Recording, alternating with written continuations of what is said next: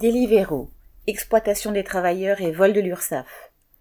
La société Deliveroo, dont les coursiers livrent à vélo des repas à domicile, a été condamnée le 1er septembre à verser 9,6 millions d'euros d'arriérés de cotisation à l'URSSAF.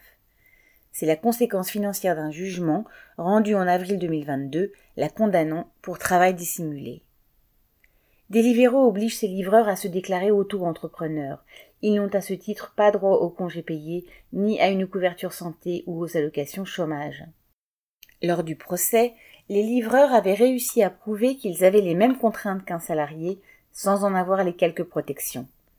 Ils avaient démontré que, loin de jouir de la moindre liberté, ils ne pouvaient choisir leurs courses et étaient entièrement soumis à leur employeur qui les obligeait à multiplier les trajets en prenant tous les risques pour tenir les délais.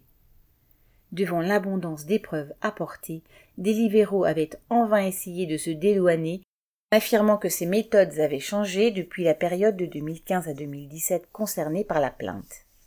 Cela n'avait pas convaincu le tribunal, qui avait obligé la société à verser des dommages et intérêts aux livreurs et avait condamné deux de ses dirigeants à un an de prison avec sursis et trente mille euros d'amende.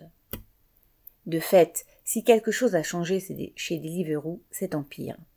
À l'occasion de l'entrée en bourse de la société en mars 2021, les livreurs avaient organisé des rassemblements dans toute l'Europe pour dénoncer leurs conditions de travail. À Toulouse, ils criaient, ouvrez le guillemets, on travaille toujours plus vite, plus loin, mais pour gagner moins, fermez le. L'un d'eux témoignait, ouvrez le guillemets. Quand j'ai commencé en 2017, je gagnais entre 1200 et 1400 euros pour 45 heures de travail par semaine. Maintenant, pour conserver cette même rémunération, je dois pédaler plus de 60 heures, fermez les guillemets. Malgré leur dispersion et le caractère individuel de leur travail, les livreurs de Deliveroo, comme ceux d'autres plateformes, ont su s'organiser. Certains ont obtenu la requalification de leur contrat en CDI ou fait condamner la société. Ils résistent à la division que Deliveroo tente de susciter entre eux et n'entendent pas être taillables et corveillables à merci. Leur combat continue. Daniel Mescla.